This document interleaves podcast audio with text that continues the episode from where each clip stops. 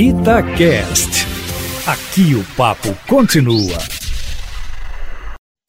Itatiaia Carros, com Emílio Camanzi. Emílio Camanzi, hoje dia de responder dúvidas dos ouvintes. O João Henrique pergunta para você se os carros populares vão mesmo acabar aqui no país. Ele lembrou, Emílio, que o Ford K parou de ser fabricado, junto com o EcoSport. Tem o Toyota Etios, que também parou de ser fabricado já na semana passada.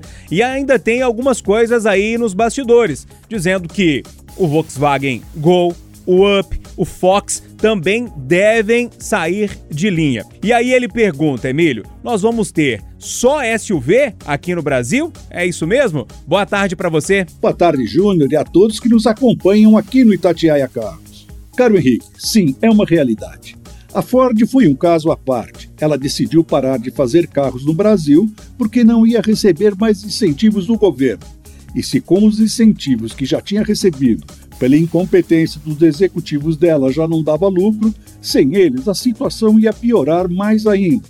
Então resolveram sair e só importar carros.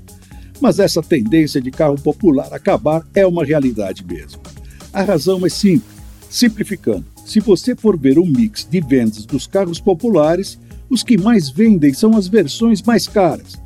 E para as fábricas ganharem carros baratos, devem ter uma escala de produção muito grande, pois a margem de lucro por unidade nessas versões é muito pequena. E isso exige grandes investimentos. Enquanto que em carros mais caros, mesmo com uma produção menor, o lucro unitário é maior. Então, mesmo vendendo menos e como é o que os consumidores querem, todas as marcas estão partindo para essa estratégia.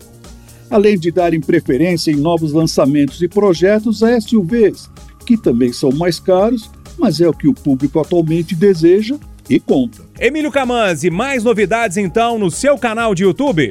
Sim, Júnior, youtube.com/carros com Um grande abraço.